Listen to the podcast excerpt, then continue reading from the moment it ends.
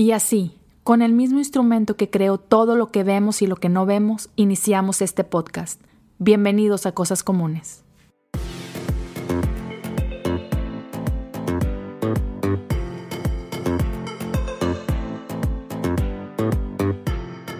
Pues bienvenidos a, un episodio más de Cosas Comunes. En esta ocasión, como, como ya vieron, tengo conmigo a Jonathan Sánchez, este pastor de Horizonte, Monterrey, la mejor ciudad de México. ¿Cómo estás, Jonathan? Súper bien, súper, súper bien. Hablábamos ahorita unos cuantos segundos antes. Eh, muy contento de, poder ser ahora eh, parte de la historia de tu podcast y muy contento y honrado de poder acompañarte por este episodio. no, hombre, yo estoy muy, muy emocionado. Este, hace, no sé, cerca de un año, yo creo, poquito más, que de repente yo escuché de una iglesia que se llama Horizonte que iba a llegar a Monterrey. Y, y la verdad, yo no, no sabía mucho de, de, Horizonte. Y yo, ¿qué onda con esta iglesia? Y me empezaron a platicar amigos, porque yo ya vivía acá en Estados Unidos. Y empecé a, a, checar este, un poquito quiénes son ustedes y todo. Y man, este, cuando los fui conociendo, me dio tanto gusto saber que ustedes estaban entrando a, a mi ciudad. Y este, ¿y cuánto llevan ya? Un poquito más de un año, ¿no? Ya así como que abierto por completo. Sí, abrimos el 11 de noviembre del año pasado. Y mi esposa y yo llegamos en septiembre, el 2 de septiembre del año pasado, entonces estuvimos septiembre y octubre como que haciendo scouting en la ciudad y luego ya en, en, noviembre fue donde ya aperturamos el foro, eh, donde pues ya cumplimos un año ahí dándole. Gracias a Dios ha sido increíble y, este, pues sí, ha, sido una aventura hermosa, súper hermosa. Qué chido. Ya ratito nos metemos más con que de lleno de eso, pero vamos a empezar, como dicen por ahí, por el principio. ¿De dónde eres, bro? Yo, yo nací en Durango, Durango. Este, es una ciudad pequeña, un estado grande. Eh, y ahí estuve pues, hasta, los, hasta los 19. A partir de los 19 ya empecé a mover un poquito más afuera este, de Durango, pero nací en Durango. Y ya de ahí en fuera, pues he vivido en, eh, en Dallas, he vivido en Los Ángeles, he vivido en Ensenada, en Monterrey, en Mazatlán, en Ciudad de México. Este, men, pues sí, ¿qué te digo? Trotamundos. Sí, algo así. Pero entonces eres de Durango, casa de canción. Eh, sí, pues hogar también ahí de Marcos Witt. Yo no sabía, yo la neta es que este, ya me tocó un poquito más este, de grande. Órale, chido, chido. Entonces, hasta los 19 en Durango, ¿y, qué era de ti en, esos años, en esos años este, mozos? Ya, pues eh, estaba muy metido en la onda del graffiti, era, era mi mundo. Este, pues mi sueño siempre fue en aquel momento era ser como muralista, este, y, y, trabajar en eso. Era como que mi pasión en el momento patinaba mucho, entonces mi vida hasta los 19 años era pues mucho graffiti, mucho skate, mucho eh, Deftones y punk y este entonces eh, eh, pues la vida típica de cualquier este de, cualquier joven este que en aquellos años pues era toda la influencia del skate y de, pues, las patinetas y el graffiti y la música entonces eso hacía y listo, prepa, estudiar y ya. Y ahora, e, esto de la onda de la grafiteada era, era mural, era así como que bien, o era así como que medio vandalismo, porque hay muchísimas formas, ¿no? O era más como una expresión de, de, tu arte, ¿qué onda? ¿Cómo empezó? Era, era de los dos, o sea, empecé haciendo ilegal ilegal, ilegal, ilegal, pero a los, como a los 17 años, eh, hubo un evento, en el evento era patrocinado por el gobierno y era un evento que organizaba como que la, la Asociación de Deporte del Estado, como el Instituto de Deporte, algo así, y, y, este, pues yo hice un mural y quedé entre era, era una convocatoria nacional y yo quedé en segundo lugar. Entonces hice, pues hice un stencil grande de Pelé y Maradona. Hay una foto famosa donde le están pegando una pelota juntos. Entonces yo llevé ese, esa foto a un stencil grande y en aquel tiempo, en aquellos años, el street art como que no se veía tanto, la gente no lo ubicaba mucho. Eh, entonces empecé a darle y por ese evento me empezaron a pagar, como que hubo una marca que se interesó en mí, luego el gobierno me empezó a contratar para, cada que inauguraban como que un deportivo, me invitaban, eh, hubo ya un poquito más como de exposición, este, ya no tanto de lo ilegal, sino que ahora ya eh, representaba una entrada buena económica en, mi vida y entonces estaba chido como al grado de salirme de la prepa. o sea, al, al grado de, de, ser tan bien remunerado que, que me salí. O sea, fue de, de, aquí soy. Claro, o sea, luego de eso llegó, en aquel tiempo había un, un, evento de Sprite y de bands que se juntaban y había, hacían un tour en México y me tocó ser parte de, de, algunas fechas con ellos, entonces ya, ya me estaba yendo bien. O sea, ya dejó de ser el, el chamaquito y incluso en mi casa era como que ya, ya era, ya no era el, el, el, chavito que está pintando y dibujando en su, en su black book, eh, en su libreta y en las calles. Ahora ya le pagan por, por pintar. O sea, ya, ya no era así de que tus papás de que no, mi hijo, no le des por ahí porque de qué vas a vivir, sino que ya vean de que, oye, hay, dinero. Le, está yendo bien. Sí, hay dinero. ¿Qué edad tenías? Tenía, eh, pues eso fue desde los 16, 17, 18, 19, hasta los 19 todo cambió. Ya. Wow. Oye, está súper. Y, una pregunta, disculpa la ignorancia, pero por ejemplo, Banksy, pues es un, es un grafitero súper famoso, ¿no? Este, ¿Ya era influencia para ti en ese tiempo o no conocías de Banksy? Sí, ah, él sacó un libro en aquel tiempo eh, que como que muy pocos conocían de ese libro. Todavía no, no había como que las obras más famosas, por ejemplo, la que hizo en Franja de Gaza, todavía no, no la hacían en aquellos años. Eh, eh, esta que, que, hizo últimamente, que se hizo súper viral de arte que se autodestruye. Este, está buenísimo que la mete a un, a un museo y, y, es literal, era un, era un, ¿cómo se llama? Como un demoledor de papel. Entonces la gente estaba viendo la pintura y de repente se autodestruía.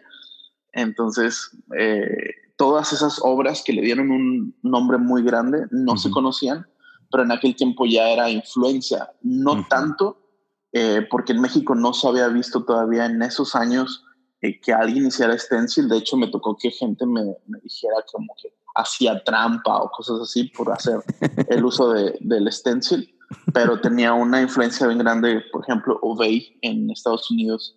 Eh, entonces, de hecho, mis primeros stencils tienen una influencia muy, muy marcada por los colores y el estilo de Obey. Entonces, eh, sí, sí traía influencia de, de lo que veía en revistas, lo que llegaba de, revistas europeas a México y listo.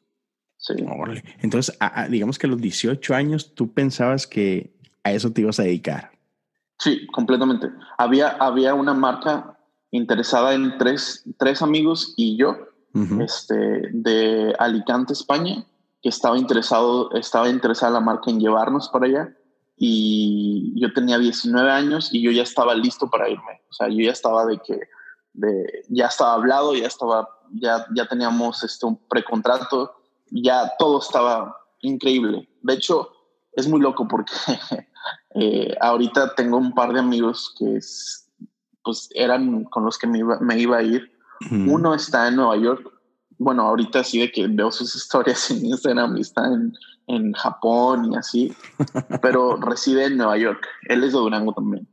Y este, tiene ahí un, su cuenta, es It's a Living. es increíble todo lo que hace y tengo otro amigo que está trabajando como diseñador para Nike directamente. Este, entonces está, están muy, muy pesados y yo pues aquí, bro. Igual. Así, dándole. En, la metrópoli de Monterrey.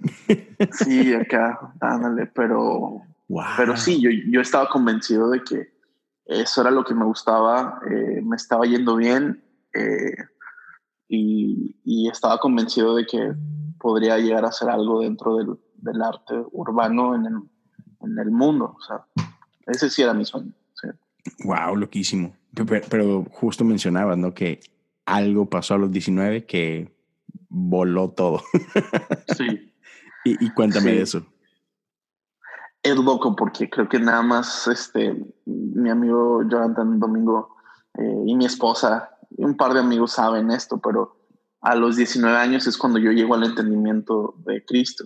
Este, porque yo tenía mis mejores amigos, tenía dos mejores amigos, este, y fue muy loco porque, pues, uno eh, de repente eh, lo matan y son como tus amigos de temporada, como tus mejores amigos, o sea, esos que te buscan, esos que son con, con, los que te la llevas todo el tiempo. Entonces, a uno lo matan y pues pasa todo eso. Y a las una semana, justo una semana después de eso, eh, otro amigo, se llamaba Ángel, eh, choca en, un bochito, en, su carro, choca y pues fallece, ¿no? Wow. Y, siempre a los 19 años alterné ya el trabajar, trabajaba en un periódico eh, haciendo diseño editorial y fotografía. Eh, y justo me habían contratado para cubrir descansos. Entonces eh, me tocó entrar porque entré al periódico cubriendo las vacaciones del el fotógrafo de la sección de policía. Entonces, mm. cuando me llaman, me dicen, oye, necesitas ir a tal carretera, este, hay un, hay un, tiraron unos cuerpos en la carretera y tienes que ir. Entonces, yo, yo estaba ya esperando, de hecho me había metido a trabajar para esperar el contrato para irnos a Alicante. De hecho, ya habíamos hecho un viaje antes para, para checar pagos, eh, qué, qué es lo que íbamos a hacer para la marca y todo eso. Regresando, dije, pues me voy a poner a trabajar. Entro al trabajo, que fue el periódico ahí en Durango, este, y, y, me llaman y me dicen, hey, ahí hay un accidente, tiraron unos cuerpos ahí, tienes que ir a, sacar la foto. Entonces llego al lugar, este, empiezo a tomar las fotos a distancia. Este, de repente veo que empiezan a sacar un cuerpo y luego sacan otro cuerpo y cuando van sacándolo como en la camilla, este, empiezo a reconocer el short de la persona que están sacando. Y, no y, y, los tatuajes y un cinto que era mi cinto. Este, uh. Y los tatuajes de, las, de los brazos, entonces era mi amigo. Y no puedo imaginarme eso. Y eso, bro, a los 19 años, con tantos sueños y tantos anhelos y viendo que las cosas te, están saliendo bien, ah, fue, fue fue, fue, fue loco porque me acuerdo que nada más agarré la cámara, dejé de tomar fotos y me fui a la casa. Entonces, en la, eso fue a mediodía, en la mañana, un 10 de mayo del 2019. Yo tenía, yo iba a cumplir apenas 19 años. Mm. Este, y tenía 18, este, iba a cumplir los 19 y de repente pasa eso en la tarde, pues voy al periódico a llevar las fotos, a, bajarlas y entregarlas y todo eso. Y yo estaba en shock, yo estaba asustado, yo, yo estaba, estaba muy fricado de todo lo que estaba pasando. Y más porque en ese tiempo el narcotráfico en Durango estaba bien fuerte, muy fuerte.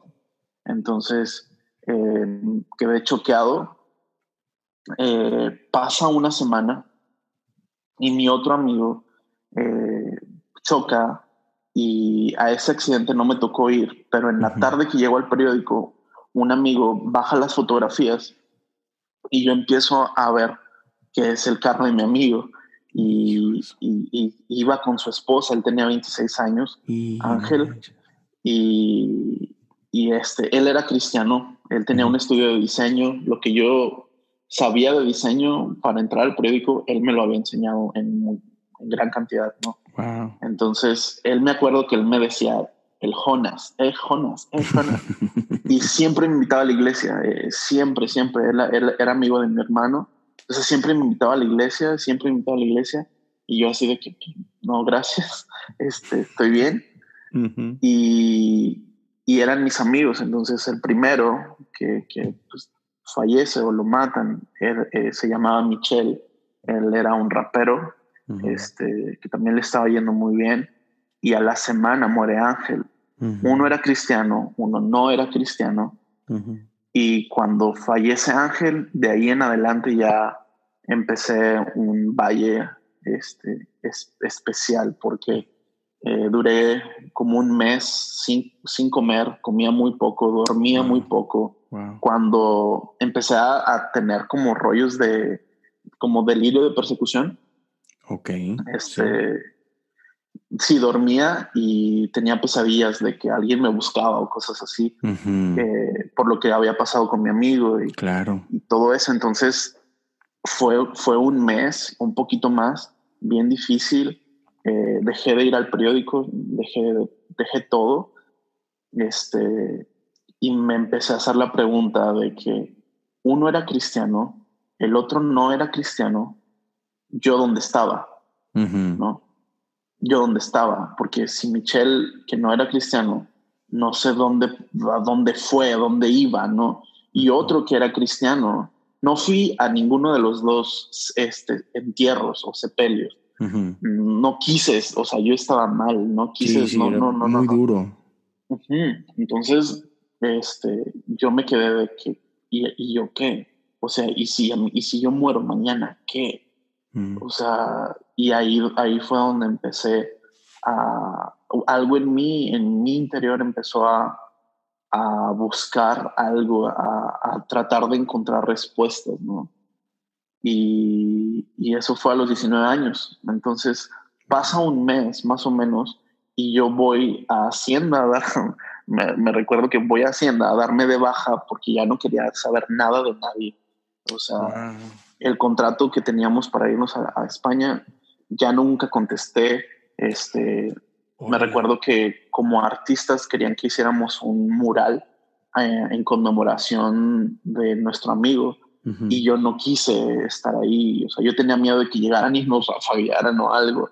Este, y recuerdo que voy a darme de baja en Hacienda. Yo ya no quería saber nada de, de nada. De nada. Este, llego a la casa a mediodía, llego a mi casa y le digo a mi mamá, oye, siento en el pecho algo raro, o sea, me siento bien raro.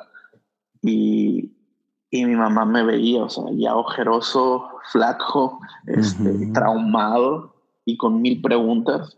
y, y mi mamá me acuerdo que solo me dice, ¿quieres que ore por ti? Mi mamá sin, sin todo un gran trasfondo este, cristiano ni nada. O sea, eh, mi mamá quizá eh, alguien hizo una oración por ella que le trajo alivio en algún momento de su vida. Ella me vio en esa condición y ella dijo, oye, ¿quieres que ore por ti?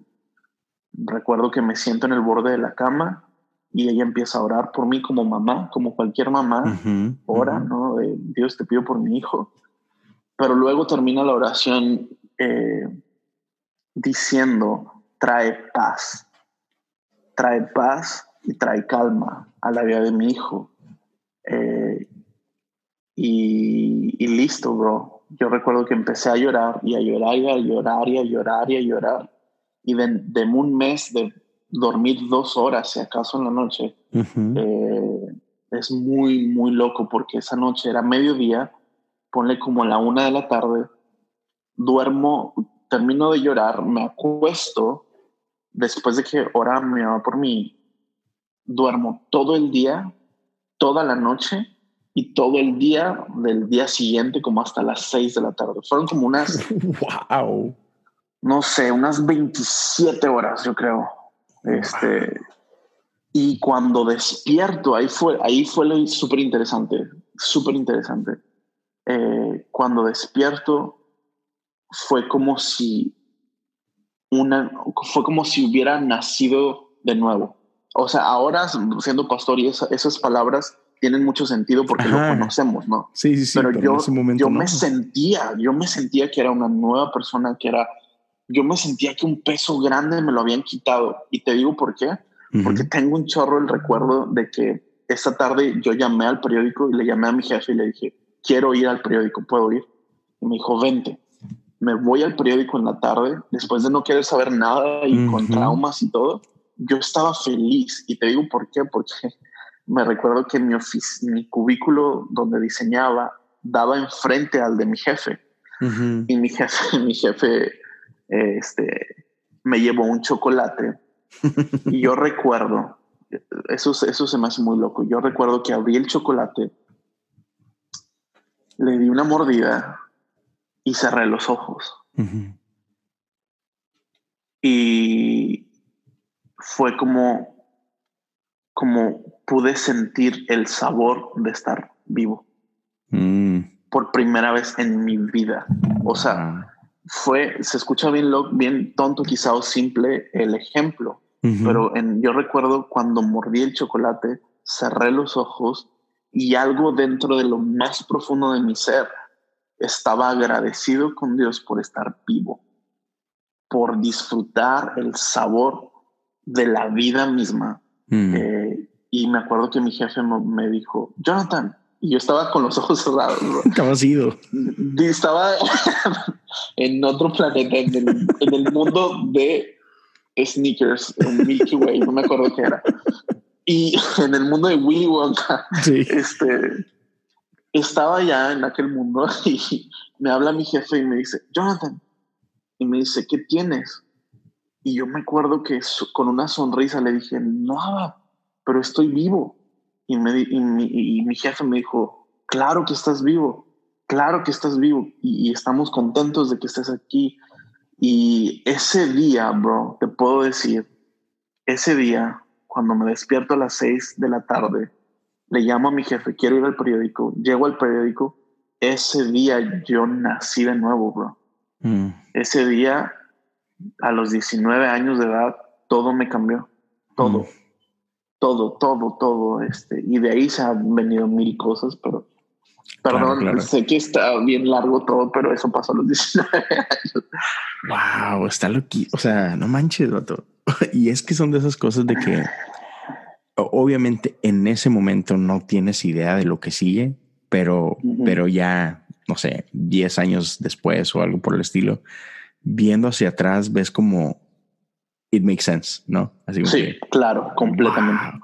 Y, se me hace loco porque he escuchado esta frase mil veces y sé que quizá quienes nos estén escuchando también la han oído y hay diferentes maneras de, de en que la puedes haber oído, pero era una de esas es de que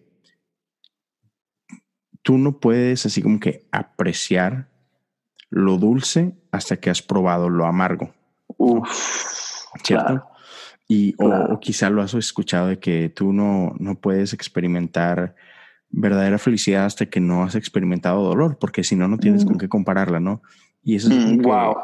ahorita que tú me estabas diciendo eso es, mm, o sea, tiene todo el sentido. O sea, simplemente un chocolate que te has comido. Qué hermoso, claro. 100 chocolates antes, ¿no? Pero así como que por, por lo que habías vivido, que de esas cosas que no se las decíamos a nadie, ¿no? Pero por causa de lo que habías vivido y esta depresión en la que estabas, esta oscuridad en la que estabas, te, por la gracia de Dios, ¿no? Este, te, dejó ver la vida literal de otra forma. Este, yo, yo puedo decir que me sentí vivo, o sea, por eso recuerdo, platicaba con unos amigos hace unos días de, prácticamente de, esto mismo. y, yo es con muy pocas personas he compartido como esta parte de mi vida. Este y te lo agradezco. Y no, bro, este es muy chido porque también me hace pensar mucho que Dios ha sido bien bueno conmigo, bien bueno. Y te digo, ese día yo, yo no sé, fue como a la torre, estoy vivo ¿sabes? No merezco estar aquí, no, no sé, no debería, porque te voy a ser honesto, la noche antes que matan a mi amigo, este, yo estaba con él. Mm. Eh, entonces a él el crimen organizado lo levantó mm. la noche del, para amanecer el 10 de mayo. Entonces nos habíamos visto en el centro de, de, la ciudad y él se fue. Entonces yo debería quizá haber estado con él. Eh, porque te digo, él, él, era rapero, yo tomaba fotos en el periódico y en ese tiempo estaba bien de moda el MySpace. Eh, él acababa, acababa de firmar con, con Universal este, y quería como que le hiciera fotos y así. Y recuerdo que nos vimos un día antes para tomarle fotos y, y, antes el, todo el algoritmo de, de, MySpace estaba en inglés, entonces yo, yo le diseñaba su MySpace. Y, y este, yo debería haber estado con él. Y cuando entiendo, o sea, cuando veo todo fuera de la foto, digo, wow, o sea, yo debería haber estado ahí y no estuve, por gracia de Dios. Por gracia de Dios. Sí, son de esas cosas de las que literal no tienes control, ¿no? Absoluto, no tienes nada de control y, y, son cosas que igual siempre van a quedar en, el, en ese misterio, ¿no? De, de ese misterio bello de Dios de que manches, o sea, una, una decisión diferente hubiera cambiado tu vida en otro sentido, ¿no? Pero, pero como, como Dios es así como que, sí, tan loco, ¿no? Tiene, tiene las cosas bien. Y fíjate que ahorita que cuentas esto, este, esta mañana, empecé ayer, pero esta mañana terminé de escuchar un mensaje tuyo que compartiste en Movimiento 2018. No sé si lo recuerdas, pero hablaste de, de Pedro y cuando nega a Jesús. Ajá, ok, sí. Y, y esa perspectiva que le diste, no, sé si la recuerdas, pero hablaste de, de, que muchas veces nos preguntamos y cuestionamos a ah, mover Pedro, tonto, cómo te atreves a negar a Jesús, etcétera. y, y después cuando regresa a pescar y todo aquello. Y, y, y decías esta frase de, si tuviéramos, si le diéramos a Pedro la oportunidad, ¿no? De platicarnos un poquito de eso, lo que él nos diría es, critíquenme lo que quieran, ¿no? Pero fui al lugar del reencuentro, ¿no? A ese mm, lugar del reencuentro. Y cuando escuché eso, o sea, créeme que jamás en la vida se me había ocurrido pensar eso. Y, y sí me quedé así como que, ¿de dónde se fue mucho este vato? ¿no? pero, este, así como que tiene sentido, ¿no? Porque hay gente que, que siempre nos sorprende porque porque la, la, Biblia es bien, bien, bien loca. O sea, tú puedes leer la misma historia diez veces y la Biblia tiene esa belleza de que te puede mostrar diez cosas diferentes, ¿no? Claro. Este, pero mucho de eso es, no es que la Biblia haya cambiado, no es que la historia haya cambiado, es que tú en tu vida vas viviendo cosas diferentes que te permiten ver cosas diferentes, ¿no? Y entonces, esto que me acabas de platicar ahorita me deja ver cómo es o de dónde viene esta perspectiva tuya. Has vivido un cambio tan diferente en tu vida que te deja apreciar cosas que muchos de nosotros ni siquiera hemos concebido que podemos apreciar, ¿no? Y es algo muy único de ti. Mm. Sí, la verdad es que esa, esa, recuerdo que ese mensaje, la primera vez que lo prediqué, lo prediqué con miedo, porque va completamente y lo bueno es que lo prediqué en, estábamos en República Dominicana y con la onda del tour de movimiento. Y este bajo y de predicar y me dice Jonathan, nunca lo había visto así, pero es muy loco porque eh, Pedro cuando escucha que es Jesús se pone la túnica, se tira al agua y va, va con Jesús, o sea, nada con Jesús, va, va en el encuentro con Jesús. ¿Por qué? Porque el diálogo es el mismo. Y mucha gente piensa que las palabras que Jesús dice, hey, no, hey amigos, ¿han pescado algo? Y ellos le dicen, no, eh, hemos estado aquí toda la noche y él les dice, hey, tiren la red hacia el otro lado y vayan un poco más a lo profundo. Esas palabras son las mismas palabras que escuchó Pedro la primera vez que escuchó a Jesús. Y probablemente era la misma barca, probablemente era el mismo lago, ahora es la misma voz, está a punto de pasar el mismo milagro. Obviamente está sucediendo en el lugar de encuentro lo que solo sucede en el lugar de encuentro. Y el que tuvo la iniciativa primero no fueron los que estaban con Pedro, fue Pedro el que dijo, yo voy a pescar.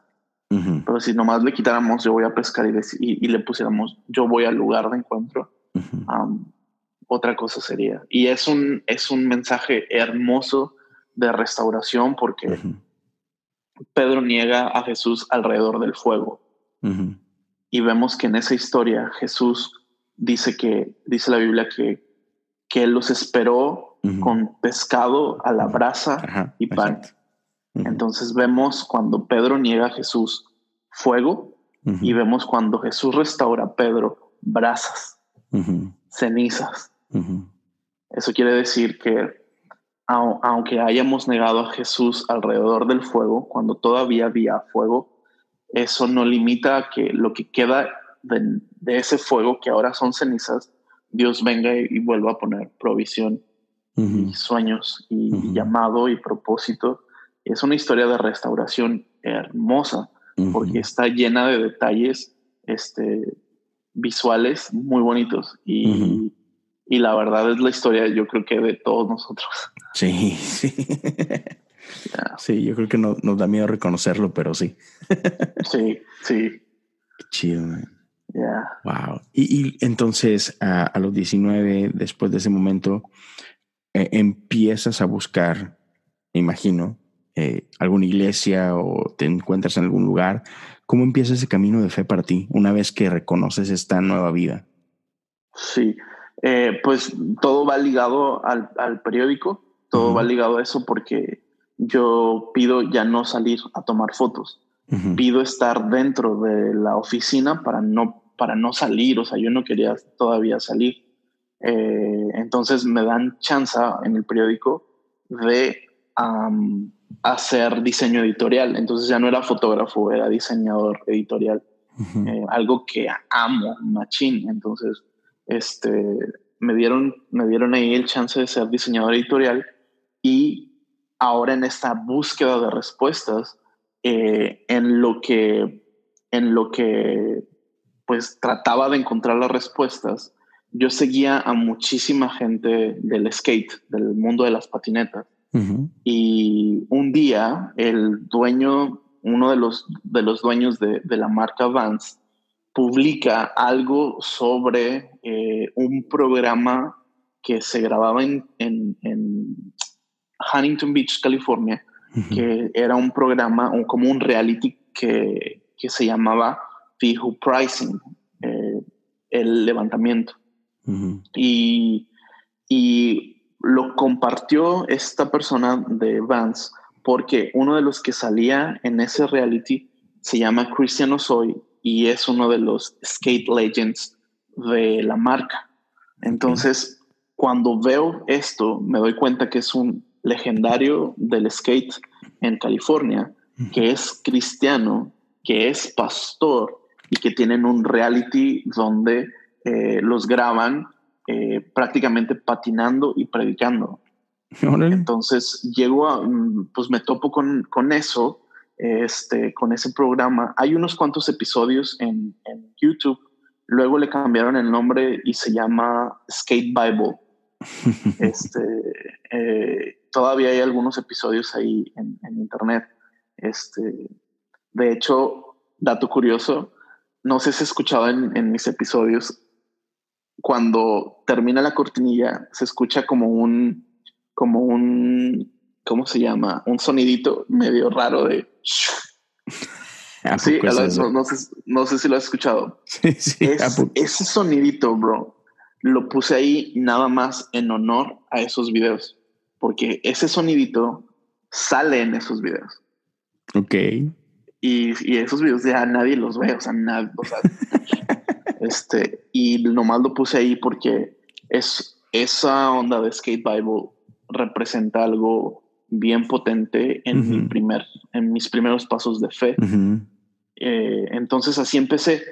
Eh, luego me doy cuenta que este pastor es parte del equipo de tres pastores de una iglesia que se llama El Santuario o The Sanctuary, que antes estaban en Westminster, California, ahorita están en Costa Mesa. Eh, y es una, era, era, una iglesia en ese tiempo como que estaba abrazando a la comunidad skate estaban haciendo cosas increíbles. Entonces, lo que hago es que empiezo a escuchar las prédicas en la página web de la iglesia.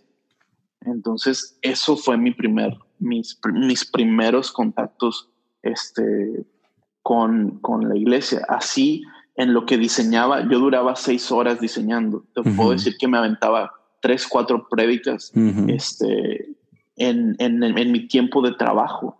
En lo que estaba haciendo diseño editorial, todo lo hacía en la compu, entonces no tenía que hablarle a nadie. entonces, eh, entonces yo estaba, bro, yo estaba escuche y escuche y escuche y escuche prédica tras prédica y, y de repente eh, empiezo a seguir gente, a los pastores de esa iglesia en, en, en, California y mucha gente de esa iglesia pensaba que yo iba a esa iglesia. Entonces me empezaban a agregar a mí también y me hice parte de la comunidad de la iglesia sin estar en California. Bien loco. Entonces, eh, ya al, al, tiempo, este, consigo, como a los meses, mi jefe me consiguió una beca para irme a, Los Ángeles a estudiar cine. Eh, me voy para allá, becado, y, y, la escuela estaba cerca de Westminster, de donde estaba la iglesia. ¿Y a dónde crees que voy? Pues sí. A la iglesia. Entonces, lo que hago es ir a la iglesia, este, llego allá, para ese tiempo ya, ya estaba a punto de cumplir, tenía 20 años, este, estaba a punto de cumplir 21 y, fue de que, pues sí, por año y medio estuve escuché y escuché mensajes y empapándome de, de eso. Y, y, pues seguía, yo en ese tiempo patinaba, entonces seguía bien inspirado patinando. Eh, y ellos fueron, fueron una, fueron la verdad una pieza bien fuerte en, mi fe. Lo que pasó, que llegando a California, me abrazaron como, como uno más de, la familia. Y imagino que tú, tú, te sentías así como que en casa, ¿no? O sea, porque aunque no se conocían, pues e, e, el estar en contacto, digamos que vía online con ellos, o sea, te sentías así, ¿no? Me imagino. Completamente, completamente. Y, y, pues ahí empezó otra temporada hermosa donde pues empecé ahí en esa iglesia. Eh, hago una amistad con Christian Osoy, este, que es una leyenda del skate y, y, este, también es dueño mayoritario de Vans, entonces, este, eh, pues todo, todo, todo se dio. Empecé, le diseñé su libro, él sacó un libro de su biografía. Yo teniendo el, el, conocimiento del diseño editorial, me tocó diseñarle su libro, me tocó diseñar este... ¿Qué rollo? Sí, muy loco, bro. Me tocó diseñarle este, el estampado de patinetas. Eh, entonces sí, o sea, Dios ha acomodado cada cosa en su lugar, en su momento y a las personas indicadas. O sea, ha sido, ha sido increíble, increíble. Sí, está demasiado, demasiado loco. Entonces de ahí viene como que tu amor, tu pasión por, por, por Vans. Sí, completamente. Y, y, por ejemplo, aprovechando que estamos hablando del tema, déjame, me, me desvío un poquito en ese sentido. Hace, no sé, yo creo que meses me tocó ver en, en tu Instagram eh, que empezaste a subir unos, unos diseños tuyos eh, de Vans, ¿no? Y que, no sé, creo que era parte de un concurso o algo así. Sí, es el Skate Culture no manches, yo me saqué y digo, ¿qué rollo con este vato? o, sea, o sea, yo no conozco ningún pastor que, que ande este, diseñando tenis. o sea, ¿qué rollo con eso? Sí, este, pues es el Custom Culture de, de este año. Ajá. Metí cinco diseños a concursar. Este, uno se quedó ahorita como los finalistas. En diciembre ya lo, lo pues tengo tengo un viaje a Ciudad de México donde ya lo, lo, pues tenemos un diseño final. Entonces, ese diseño final es donde con un par de personas como que están, eh, son promotores, promotores de la marca, pero ellos están como que cuidando los lineamientos de la marca. En diciembre ya este, vamos a Ciudad de México y probablemente ya el próximo año sale ya a la venta. Uno, metí cinco diseños, pero solo uno quedó.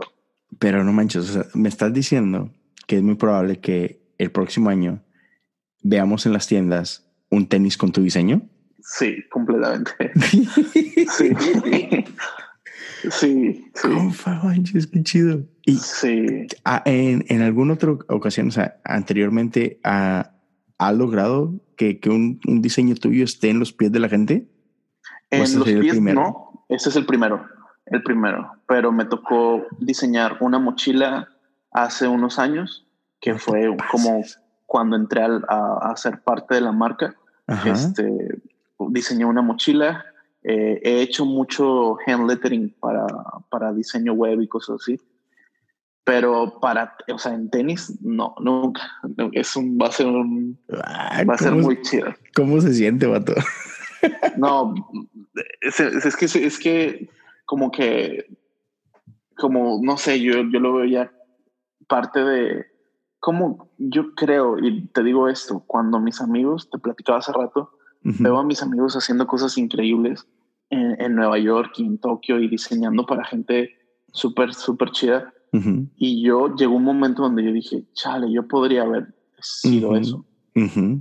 Pero yo tengo mi propia historia, ¿sabes? Claro. Y, y siento que yo llegó un momento donde yo literalmente sacrifiqué mis sueños y mis talentos para seguir a Cristo completamente. Y yo siempre he pensado que el mejor altar para sacrificar tu vida es el, el altar de Cristo, es, el altar de Dios, es el altar correcto. Y, y, no es que mis amigos lo estén sacrificando en, en, altares erróneos, pero más bien no saben que hay un mejor altar en el cual lo pueden poner. Y yo siempre he dicho que cuando tú sacrificas tus sueños y tus dones y tus talentos en el altar correcto, Dios se encarga de consumirlos y usarlos para su, para su gloria. Y yo creo que es, es exactamente lo que ha pasado. Eh, yo lo veo y digo, esto es pura gracia de Dios, porque te, voy a ser, te voy a ser honesto. Yo tengo, tengo tres años y medio que a excepción de este último concurso, yo no he hecho nada para la marca, nada, ni un mural, ni un diseño, nada, absolutamente nada. Y, te puedo decir que no me han faltado zapatos, no me han faltado tenis.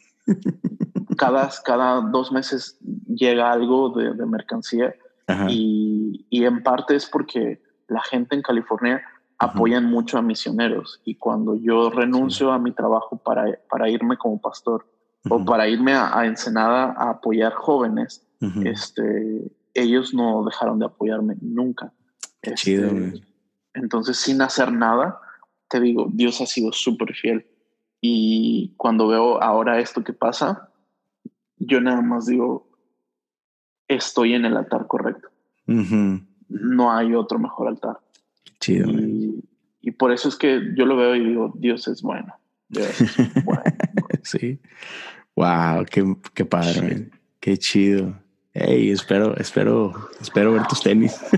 sí. Sí, sí, sí. Ah, qué emoción. Soy nueve y medio, por cierto, por si quieres. ya, nueve y medio US, ¿verdad? Claro, claro. Oye, yo también soy nueve y medio, entonces. Sí, no, pues, así, la medida perfecta. Oye, pero fíjate que qué chido porque este platicabas tú este rollo y, y se me vino a la mente algo que me era imposible no pensar en este fear of God, ¿no?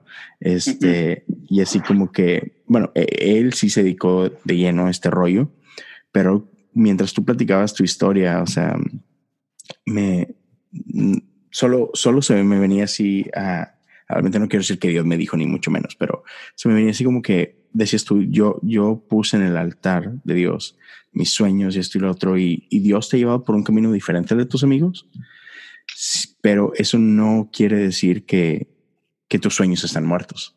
O sea, tú mm, los rendiste Tú los rendiste y están en el tiempo de Dios y están en, la, en las manos de Dios y en el diseño de Dios y todo el propósito de Dios.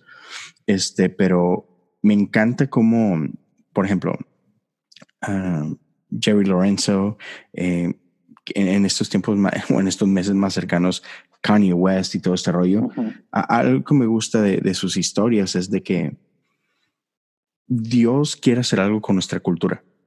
Sí, o sea, completamente. Eh, por, por mucho tiempo nuestra cultura ha estado secuestrada, por llamarlo de alguna forma, este, por, por otro tipo de influencias. Y siento que se, se, viene una temporada en la que Dios está como que reclamando la cultura y, que Dios está poniendo en manos de sus hijos el moldear la cultura, ¿no? Sí. Porque sin duda, sin, duda la iglesia es, es una influencia y, claro que la iglesia tiene un lugar para, para, para moldear ciudades y todo, este, pero, pero qué chido poder ver este como que este partnership entre, entre mm. la iglesia y la cultura. Sí. Para moldear a, a, nuestra sociedad de una manera como, como en muchos años no se ha visto, ¿no? Entonces, sí, sí bro, ¿no? Yo, yo, yo puedo ver así como que este, Dios, usando Horizonte, Dios usando tu vida este, para, para hacer cosas increíbles, no solo dentro de la iglesia, sino fuera de, la iglesia a través de esto, ¿no? a través de la cultura. Este, porque sí, es, es, es una herramienta increíble, ¿no?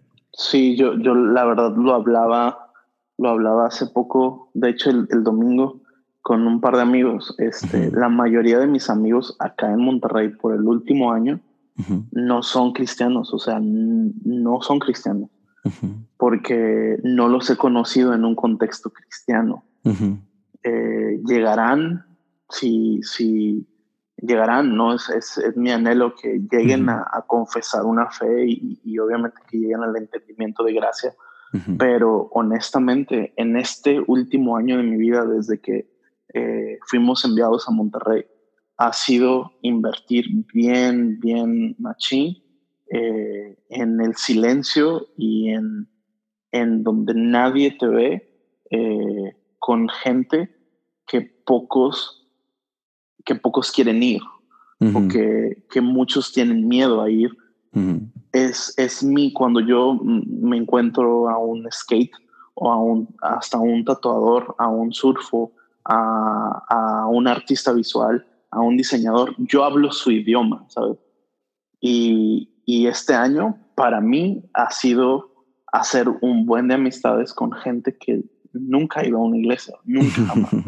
y, no sabes cuánto impacta en su vida que un cristiano, en, este caso que un pastor, eh, esté como que metido en tantas cosas que a ellos les gustan. y, y, es que es la verdad, o sea, yo creo que es Dios mismo usando su iglesia para, eh, para poder hablar vida y levantar a sus siervos como un estandarte grande dentro de la cultura. Lo, vemos, lo vemos hoy en día con gente como lo mencionabas, Jerry Lorenzo y, y Kanye y, y tantas personas, Justin Bieber, tantas personas que son un icono eh, mundial, este, ahora los vemos como un estandarte de, esperanza y, de entender que si Dios lo pudo hacer con ellos, obviamente lo puede hacer con cualquiera. Y, y, bro, es, es, increíble, es, increíble ver eso. Y yo creo que la iglesia tiene, tiene el mejor mensaje para poder eh, sacarlo y hablarlo o sea, a mí me llama la atención mucho ver el merch de las iglesias últimamente.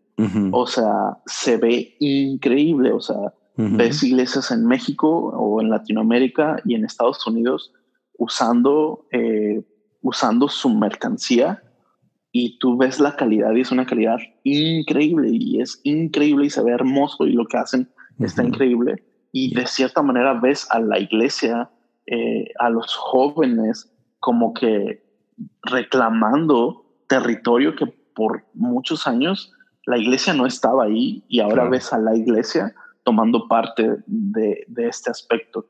Para muchos podría ser como un aspecto secundario, pero yo digo que llevar el mensaje en lo que vistes, el mensaje eterno, puede abrir una conversación y una conversación puede desarrollar una amistad y una amistad salva vidas. claro así lo creo y así lo veo. Sí, está, está, está bañadísimo. Y, por ejemplo, entonces ah, andas por ahí en California y todo, ¿no? ¿Cómo, llegas a Horizonte? Llego, llego por Fermín Cuarto. Eh, eh, pues cuando, cuando estoy en, Estados Unidos, de repente tenía la beca para estudiar, pero ya no podía pagarla, o sea, ni del loco. Era, era muy caro y decido irme a Dallas, a, Texas. Entonces me voy a Dallas, empiezo, busco, busco trabajo en un periódico me contratan en el periódico, este, pero ya había algo como de, llamado, de yo quiero predicar, ¿sabes? Y no hablo de subirme a una plataforma. Para en ese tiempo, ni por aquí me pasaba que Dios me, iba a usar como subirme a un, con un micrófono, o sea, jamás. Pero había algo en mí que decía, yo quiero irme a las cárceles. Yo quiero ir a las cárceles, yo quiero ir a las cárceles. Y quería predicar en la calle en Estados Unidos y me acuerdo que una vez intentando darle un dólar a alguien para abrir una conversación, me multan. Y, y me dice el oficial, ajá, me dice el oficial, me dice, ellos reciben apoyo del gobierno, no tienes que darle. Y yo así de, ¿y entonces qué voy a hacer? ¿Qué voy a hacer aquí? ¿no? Y ahí Dios me empieza a inquietar mucho de regresar a México. Entonces se llega el momento de la verdad porque el dueño del periódico me dice, oye, este, queremos pedirte para que te demos papeles en, acá. Y eso implicaba por cinco años no poder salir de Estados Unidos. Ajá, es correcto. Y, perder, obviamente, mi visa laboral y pues ni modo. Este, tenía que quedarme allá. Entonces yo dije, no, no. Eh, y hablo con mi mamá, este, pues no estaba casado, por eso menciono tanto a mi mamá. Eh, hablo con mi mamá y le digo, oye, este, Dios me está poniendo una inquietud de irme a México, regresarme y ya olvidarme de este sueño americano y, pues quiero irme. Me dice, vente a Durango, acá no tienes que pagar renta, vente. Entonces me decido regresar a México y decido ir a una cárcel juvenil. Entonces, yendo a la cárcel juvenil, eh, me daba media hora de clases de graffiti y media hora de palabra los sábados. Entonces, de esa manera empecé a hablar. Yo era muy tartamudo, demasiado. No podía, o sea, sí, sí está, era muy tartamudo. Todavía. este, por eso abrí un podcast. Este, y, y empiezo a darle ahí entonces empecé a pintar de nuevo en México. Un día me llaman para un Vive Latino para pintar en uno de los escenarios eh, por el contacto que había tenido antes. Vive Latino es un festival en Ciudad de México. Eh, me llaman para hacer ese festival y pintar en uno de los escenarios. Voy al evento. Eso fue, sí, ya era 2000, 2011 o 12, por ahí. Eh, entonces, eh, voy al evento y en ese evento a un amigo lo invita Fermín a la iglesia. Le dice, hey, ven a Semilla de Mostaza, no sé qué. Eh, mi amigo no va, pero yo digo, yo sí voy. Es, como que ya tenía, ya tenía conocimiento, ya quería yo ir a una iglesia en México. Entonces voy ese día, llego a Semilla de Mostaza y el que está predicando es Jonathan Domingo, que es mi pastor y mi mejor amigo hoy en día. Entonces, llego, este, yo pensé que iba a estar Fermín predicando. Llego y lo veo a la distancia y este, está predicando de Apocalipsis. bien loco, ¿no? Jonathan, me acuerdo que en ese tiempo tenía yo creo que como, no sé, unos 23 años. O sea, tenía poco de haber agarrado la iglesia. Sí, sí, tenía poco. De hecho, era el pastor más chico de Calvary en México, este, en, de, los, del movimiento de Calvary Chapel. Entonces, él lo veo predicando y hablando de Apocalipsis y algo bien increíble. De repente, listo, así queda. Eh, yo lo veo a la distancia y ya. Luego hago un video en YouTube donde es un, un, video donde hago como una colaboración con Fermín Cuarto. Él hace como una prédica, como un mensaje, y yo estoy pintando un mural, que de hecho fue mi primer, mi primer mural como cristiano, dando un mensaje. Entonces hago el video, el video pues se hace medio viral en, en, en, en aquel tiempo. Este, y Jonathan, después de un tiempo, se topa con ese video y me empieza a seguir en Instagram en una página que tenía de arte. Este, Y de ahí empieza un triángulo de amistad muy, muy chido, que para mí fue una influencia muy padre entre Jonathan, Fermín y yo. Entonces, ya ahí se hizo, se hizo algo muy chido. Y pasa un año eh, y en el 2013 Jonathan me escribe y me dice, oye, eh, bueno, yo reconozco que Fermín está en movimiento en Ensenada y yo le escribo, puse, ah, qué chido que ahí está Fermín. Y en ese tiempo le estaba haciendo segunda voz a Fermín, otro rapero que era amigo también de hace tiempo, que no era cristiano y ahora, era, ahora estaba apenas empezando en la fe. Y estaba con Fermín, entonces yo escribo y le escribo un comentario a Jonathan, digo, yo reconozco a, a, estos dos, o sea, yo los conozco. y, y de repente Jonathan me escribe y me dice, oye, ¿dónde estás? No, pues en Durango. En Durango hay un Calvary que, que se llama Capilla Calvario Durango, el pastor se llama Jay Bentley, sería muy chido que vayas. Entonces voy con el pastor, este, ahí voy al Calvary Chapel y ahí me empiezo a congregar. Entonces eh, empiezo a darle, me bautizo en el 2013. Este, ay, la gente va a pensar que tengo un poquito de cristianismo, pero, pero me bautizo en el 2013 y pues empecé a darle, empecé a darle. Seguía yendo a la cárcel los sábados, estaba trabajando en una televisora y servía en la iglesia. Entonces, eso fue 2013, 2014 le di con todo en la iglesia, o sea, desde abajo, desde limpiar la, literal la popó de los perros, cortar el jardín, este, lavar los baños, llegar, este, toco batería, entonces tocaba la batería, este, yo estaba clavado, yo estaba en mi primer amor, o sea, estaba enamorado de, hacer algo dentro del, reino de la iglesia y, y pues eso fue 2000, 2013, 2014 y en el 2014 hay un evento en Ensenada y Jonathan me dice, hey, hay una barda acá en, en la iglesia, quiero que pintes algo. Y, y me invitan a un evento entonces yo no predicaba, pero yo hacía spoken word. Entonces me llamaba mucho la atención hacer como spoken word. Entonces, lo mismo que hacía antes o lo que hice en el Vive Latino, que en lo que estaba una banda tocando, yo estaba pintando.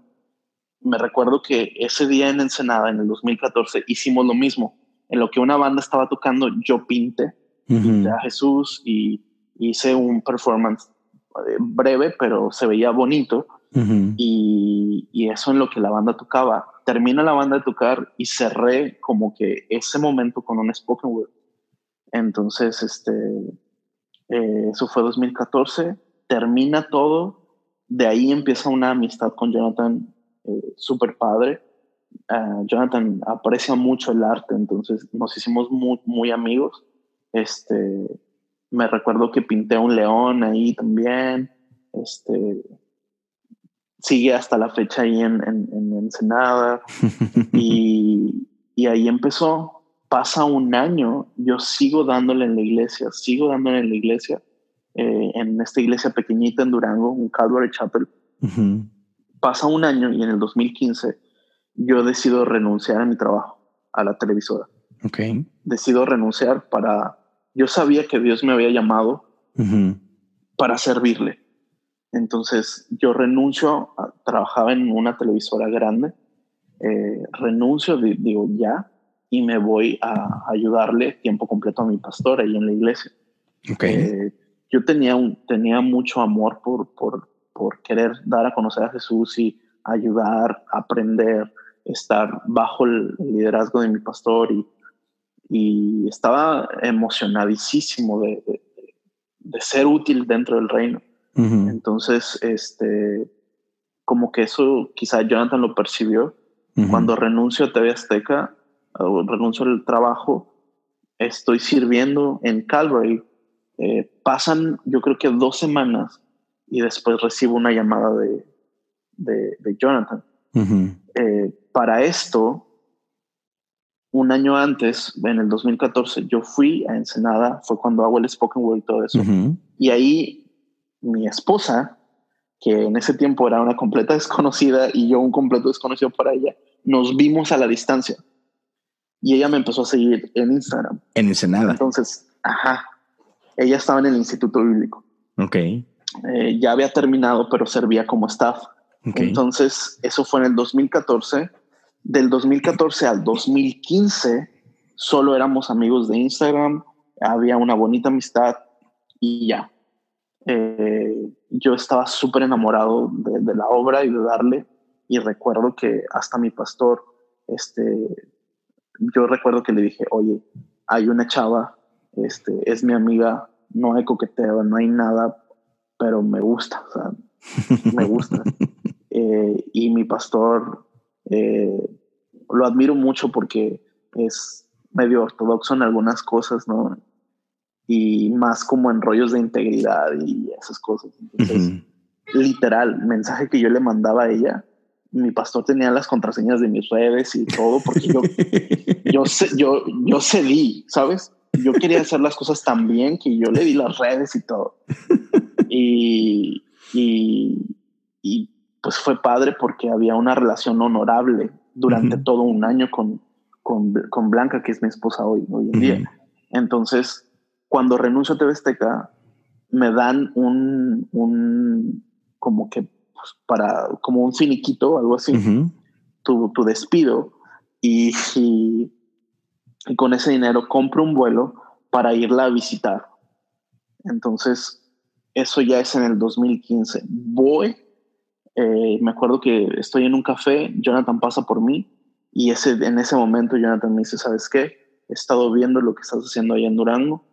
Eh, queremos llevar a movimiento a un nuevo nivel y, creemos que, que, eres tú la persona. Te estoy hablando de, de, un, de un chavito, o sea, tenía en ese tiempo 24 años. Eh, de una iglesia pequeña, de una ciudad pequeña, un vato completamente desconocido, completamente. Eh, ahora está escuchando a alguien que admira, que le está diciendo, vente a mi equipo. Este, entonces, así fue. Yo no tomo la decisión rápido, le digo, eso fue en septiembre, le digo, espérame a enero del próximo año. Entonces es en enero del 2016 que yo me voy a Ensenada. ¿Qué rollo? Hace tres años. Bueno, va a ser, más el cuatro. Y te puedo decir, sí. O sea. ay, bro, todo ha sido tan rápido. Sí, o sea, no te pases. O sea, apenas hace, vas a cumplir apenas cuatro años de que te vas para Ensenada. Tienes uno ya en Monterrey, o sea. Sí. ¿Qué raíz pasó en tres años? Sí, no, Fíjate, yo, yo duré en Ensenada, duré dos años. Dos años, un mes. O menos. Creo que, creo que menos de dos años. Porque ya tengo uno acá. y sí, como dos años. Pero la verdad es que desde que yo empecé a ir a la cárcel juvenil, este, no he parado. Cuando me bautizo, sí. este, del día que me bautizo, yo recuerdo que te puedo decir que del día que me bauticé hasta el día de hoy, no he parado, no he parado, no he parado y, y este, obviamente ha habido temporadas, ¿no? Que te enseñan algo, pero, pero yo sí creo que Dios no me llamó para, para, yo, yo, yo creo que el tiempo que Dios me, me, ha permitido ahora, después de que llego al conocimiento de Cristo, es tiempo de ganancia. y, yo creo que cuando te dan algo de ganancia, decides no malgastarlo, porque sabes que es de ganancia, ¿sabes? Ah, es muy diferente a cuando empiezas tu vida tú dices, ah, esta es mi vida, la vivo como quiera, la, desperdicio, la utilizo como sea. Pero cuando sabes que se te dio tiempo extra, no lo desperdices. Y yo así lo he entendido. Yo entiendo que yo debía haber muerto a los 19 años. Esa noche era mi noche, pero Dios decidió meterme la idea de regresarme a mi casa para estar el 10 de mayo con mi mamá y ese día me salvó la vida. O sea, Dios me metió la idea en el corazón de, hey, esta noche vete a tu casa, Jonathan. Y esa noche me fui a mi casa y esa noche matan a mi amigo, ¿sabes? Ese es tiempo extra y yo sí lo he entendido de esta manera. Yo recibí tiempo extra y el tiempo extra no se malgasta. El tiempo extra se invierte de la mejor manera y yo honestamente desde que entendí gracia, redención y el día que recuerdo, bro, este, recuerdo que en una de las, de, eh, recuerdo que en una de las calcamonías que yo tenía en el tiempo que patinaba, una de esas, una de esas este, eh, stickers decía eh, ROM 5, 2 puntos, 8. Y recuerdo un día, voy, andaba con mi hermano y le dije, ¿sabes que Yo quiero comprar una Biblia. Quiero, antes de bautizarme, quiero comprar una Biblia. Entramos a una librería, este, pues no había, porque yo pensé que en cualquier librería las vendían. Este, y voy a una librería cristiana, este, les digo que si me, que me, que, decía ROM 5.2.8 y, y me lo lee la chava que estaba ahí, compro la Biblia, agarro la Biblia, me siento en la banqueta, y esta imagen la tengo tan grabada. Eh, me siento en la banqueta sobre, pongo mi patineta, me siento sobre la patineta, empiezo a, leer Romanos 5.8 y en esto demuestra su amor para con nosotros, en que siendo nosotros pecadores, aún así Cristo murió por nosotros. Y ese día me puse a chillar en la banqueta y te puedo decir que de ese momento al día de hoy, cada día me sigue sorprendiendo su gracia y cada día me sigue sorprendiendo de que yo soy pecador, pero soy pecador no me aleja. Ser pecador me hace candidato a su gracia y ser, ¿sabes? Todo eso ahora lo entiendo y digo, wow, man, no pude decirle esto a mis amigos que murieron, porque en ese tiempo yo no tenía este conocimiento de gracia. Pero yo voy a dar mi vida de aquí en adelante a cada persona que tenga una interacción conmigo. Yo me voy a encargar de decirle, hey, Romanos 5.8, Dios no ha terminado contigo porque no lo pude hacer con Michelle y no lo pude hacer con Ángel, pero yo voy a dar mi vida a, a, a, ir por los Michelle y por los Ángel, Ángel que no pude decirles eso. Entonces, por eso también creo que ha sido tan rápido todo este tiempo. Todo ha sido un proceso muy rápido. Sí, sí, sí. o sea, entonces podríamos decir que a lo mejor en ese momento no lo sabías, pero ahí nació Sinners. Ahí nació completamente. Ahí nació. sí, de hecho, antes de irme, antes de irme en Senada, eh, yo diseñé el, el logo de Sinners. O sea, es algo que tiene, tiene, Sinners existe el día que yo me senté en esa banqueta a leer Romanos 5.8. Fácil. Sí, sí, tiene sentido totalmente. Y, y, cuéntanos un poquito, este, porque hay quienes pueden, los que te conozcan o que te siguen ahí más o menos, pueden decir, ah, sí, el podcast. Pero no, no, no, no. O sea, cuéntanos un poquito qué es Sinners. Ya, Sinners, eh, Sinners nace porque teníamos un movimiento que se llama Christian Skaters México. Okay. Eh, yo estando dentro de la onda del skate, eh, y conociendo a gente que tenía el movimiento de Christian Skaters México, de Christian Skaters Internacional, eh, cuando yo iba al skatepark, unas ocasiones yo me llevaba una Biblia y empezaba a compartirlo. y después amigos se enteraron de que estaba haciendo esto y me dijeron, hey, puedes usar el logo de Christian Skaters Internacional y tú vas a ser el líder de Christian Skaters México. Entonces, eh, recuerdo que un día voy a, a un skatepark patino un poco, eh, conozco a unos chavos y hablo con ellos y empiezo a hablarles de Jesús. Hasta ahí todo está bien. Luego ah, empieza a llover o se viene la temporada de lluvias.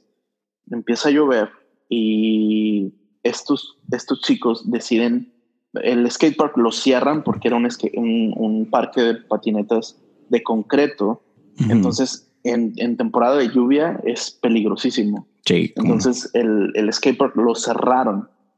Y estos chavos eran, um, eran riders de bicicleta, de, BMX. Entonces, se brincan, se meten al, al, a las rampas. Uno de ellos, pues, estaba en las rampas, no sé cómo se cayó, se pega en la cabeza, no traía casco y fallece en el skatepark. Y es uno de los, de los chavos a los que yo semanas antes les había hablado. Entonces, cuando, cuando pasa eso, algo en mí se queda como, y, o sea, no sé, siento que sí le compartí, pero no le compartí completo, sí le compartí, pero tampoco caminé con ellos y ellos estaban interesados, pero yo no seguí con ellos su día con día, o sea, Mm, algo en mí sentí que no lo hice completo, Como que como que solo hice algo, pero no lo hice completo. Y, y ese día nace Sinners. Eh, el proyecto es un libro de devocionales de 60 días para nuevos creyentes. Eso es Sinners. Eh, es un libro que quiero, todo ya está estructurado, sale el próximo año si Dios, si Dios lo permite. Eh, lo que quiero con ese libro es, si bien yo no puedo acompañarte en tus primeros dos meses de cristiano, quiero darte un material que te va a ayudar a entender desde lo básico quién es Jesús, quién soy yo, por qué soy pecador, qué le hace a mi pecado, hasta terminar hablando de ahora mi lugar dentro de la iglesia, la decisión que acabo de tomar, mentalidad de reino, o sea, que sea un panorama completo donde día a día, en tus primeros dos meses de cristiano, yo te quiero acompañar a través de un devocional.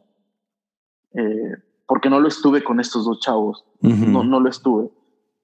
De esta manera con el devocional, quiero que eh, me pasó mis primeros meses de cristianos, era donde, de cristiano, era donde más preguntas tenía y donde menos respuestas Encontraste. ¿Sabes? Era donde más preguntas mi familia me hacía y mis amigos me hacían. Y era donde menos, eh, era donde más preguntas me hacían y donde menos respuestas podía dar. Porque solo es una convicción que tienes en el corazón de, de wow, gracia, favor, misericordia. Pero en realidad, o sea, no hay muchas respuestas. Entonces lo que quiero es con el, con el libro de devocionales, eh, 60 días, en esos primeros 60 días donde estás con tu corazón ardiendo en fe, pueda ser nutrido día con día eh, eh, en un mano a mano, ¿no? Para poder acompañarlos en este proceso de ahora su nuevo entendimiento y de ahora su relación con Dios.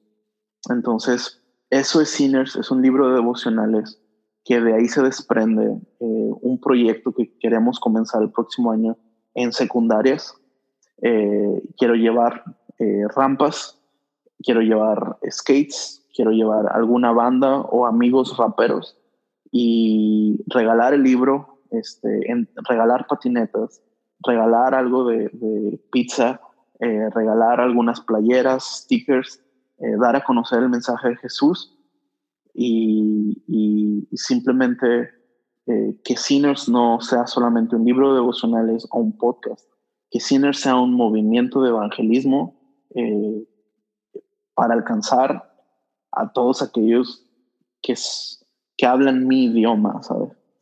Eh, y no te niego que me intimida como el hecho de que sacar un libro es intimidante porque mucha gente como que dice o espera, ¿no? Así de que tienes, tienes que tener como muchos años para escribir algo y, y eso lo entiendo. lo entiendo y lo respeto increíblemente pero estoy hablando de que eso no es como que yo es un tema que domino o algo así, no, es, es un libro de devocionales donde día a día simplemente quiero acompañar a gente que no tiene acceso a una Biblia y que, ese día pueda leer algo de la Biblia dentro del libro, y, ¿sabes? entonces, es, es, eso es Sinners. Sinners eh, sí es el podcast, sí es el, el, libro de, devocionales, pero es más un movimiento de evangelismo que quiero que, que, el próximo año ya pueda ver la luz por fin después de como cinco años que ha estado ahí guardado. Y, y sí, es muy loco porque la primera serie que tuvimos siendo, siendo como pastor líder de movimiento en Ensenada, se llamó Sinners. Este, eh, esa fue como que la primera vez que yo prediqué en Horizonte fue Sinners.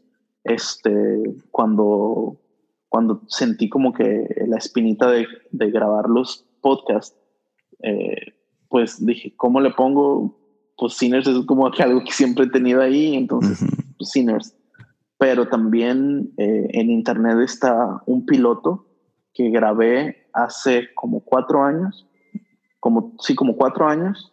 Este es un piloto porque también es como que quiero sacar contenido eh, en YouTube o armar una serie donde grabo testimonios, pero no como el típico de, te cuento como mi historia o así, sino de grabar un momento específico de, de la vida de alguien y hacerlo de rollo fílmico que se vea padre.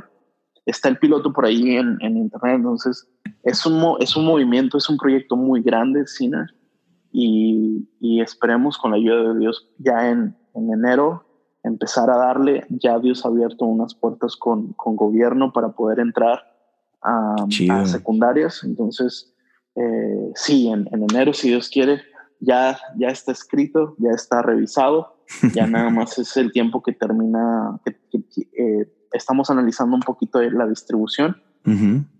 Pero, este, si Dios quiere, también este, ya, ya hay una editorial interesada, entonces eso es lo más difícil. De hecho, sí, eso ha sido lo más tardado, la onda de la editorial.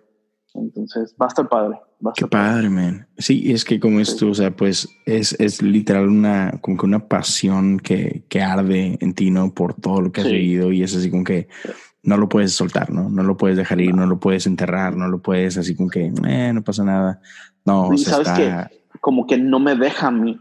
Como que yo he tenido tantos, no, no distractivos, distracciones, pero sí proyectos en los que he estado, pero pasan los años y es, eso sigue abriendo en mi corazón y, y no me ha dejado, la verdad. Y, y, y, yo creo que si no me ha dejado es porque Dios lo ha tenido ahí presente, presente, presente. Y, y, la verdad, honestamente, lo único que quiero es, eh, es, mira, si lo saco en cinco años y hay crítica, lo mismo va a ser que lo saque el próximo año y haya. Claro. Sí, no manches. Digo, la verdad. sí. Por ese lado, así como que cuánto tiempo tuvo que esperarse Pablo, ¿no? O sea, es Dios, Dios es el que pone tiempo, Dios pone, no se trata de tu capacidad, de mi capacidad, es de lo que Dios tiene y punto, ¿no? O sea, si va a haber críticas, eh, está bien, que se dejen venir. Oye, tú, como tú lo pusiste, ¿no? Sin miedo al unfollow. Sí, o sea, el, bueno, de hecho, ese, no fui yo, ese fue, fue, fue Memelas, este, ah, por, un podcast que grabamos juntos y él fue el que le puso eso, ah, este, por lo, por lo que puso por ahí. pero, pero es que sí, o sea, mira, mientras este Dios es el que, el que actúa siguiendo a Dios, que te deje de seguir, que te deje de seguir, eso no pasa nada, ¿no? Ah, este, está súper chido. Este, créeme, ahí, ahí tengo todavía varias cosas que me encantaría platicar contigo, pero si te late, igual luego nos aventamos un, una parte 2. round 2, Sí, es que no manches, me, me, encantó platicar contigo y, y, hay otros temillas ahí que, que, me encantaría platicar, pero también sé que, sé que la, la noche empieza a, a, pegar y todo, pero antes de cerrar, te quiero así como que este, preguntar, esto, esto es algo que empecé a preguntar con Esteban y que de repente se me olvida y yo, no se me va a olvidar, no se me va a olvidar. Pero, ¿recuerdas cuál fue tu primer post en Instagram? Sí, eh, fue, es la foto cuando me bautizaron. sí. Porque empecé un nuevo Instagram. Este, entonces esa fue la primera foto. ¿Tú te acuerdas de, de tu primera foto? Sí, sí, sí, sí. E, es una foto de, de mi boda. Bueno, de la sesión de sesión de creo que locación, si no me equivoco. Ajá, pero, como la pre. Ajá, sí, sí, sí. Pero es así que mi esposa y yo, este, en nuestro día de bodas. Este, ese fue mi primerita. Allá en el 2011. 2011. Ya. Sí, sí, sí, sí. Qué chido, bro. Sí, yo, esa es la primera fotillo ahí que tengo. Y no subo muchas cosas, pero, pero este, sí, esa fue la primera. La primera foto fue, fue empezando la historia. Sí, y de hecho sí vi que, que me puse a, checar, ¿no? Y, este, y sí vi que, que Sinners está luego, luego, ¿no? Este, desde tus primeras y es por eso, porque era la primera serie que compartías, ¿no? Entonces, sí, como que qué chido. Sí, ya tiene tiempo, ya, tiene tiempo y la verdad es un proyecto alterno eh, que va de la mano completamente con, con, lo que está sucediendo con la iglesia en, en, en Horizonte Monterrey y en Horizonte Global también. Entonces, pues eso ha sido bueno y vamos a seguir, a seguir dándole, bro. Ya después hablamos de, de la iglesia si quieres. sí, claro, claro, luego nos metemos en eso. Yeah. Estar increíble. Bro, pues excelente, muchísimas gracias por tu tiempo. La gente, este, digo, hemos hablado un poquito de eso, pero diles así rapidito, ¿cómo se llama tu podcast? ¿Dónde te pueden seguir? ¿Cuál es tu Instagram? ¿Dónde pueden este, ahí seguir tus pasos? Eh, este, el podcast es Sinners, doble N, en inglés, todo bien. y, y en, en, Instagram estoy como Jonathan Sánchez IAM. Jonathan Sánchez IAM. Así es. Así Compadre, pues muchísimas gracias. Este sigue haciendo un increíble trabajo allá en mi tierra. Te la encargo. Cuídame a, mis regios. Aquí, aquí te la encargo. Oye, y sería muy chido cuando vengas este, a armar una carnita o algo. Uy, papá. Sí, primero Dios. Este, ya se nos acaba el año, pero espero el, el, año próximo mínimo voy una o dos veces y con mucho gusto te echo un grito para. Súper bien, o un café, lo que sea. Acá tienes tu casa. Yo sé que tienes tu casa, pero otra casa con, con, con, mi casa. Este, y nada, despedirme diciéndote que, que admiro mucho tu trabajo, la pasión con la que haces las cosas, la calidad con la que haces las cosas es de admirar y, y pues de, de, de, replicar también. Entonces, este, eres gran inspiración, sigue dándole con todo. Fue un honor haber este, hablado contigo y también abrir mi corazón con, contigo. Eh, Dios te bendiga y, y, pues te siga usando, Muchísimas gracias, Jonathan. Ahí estamos platicando para aventarnos ese round 2. yes, ahí nos estamos viendo. Hasta luego.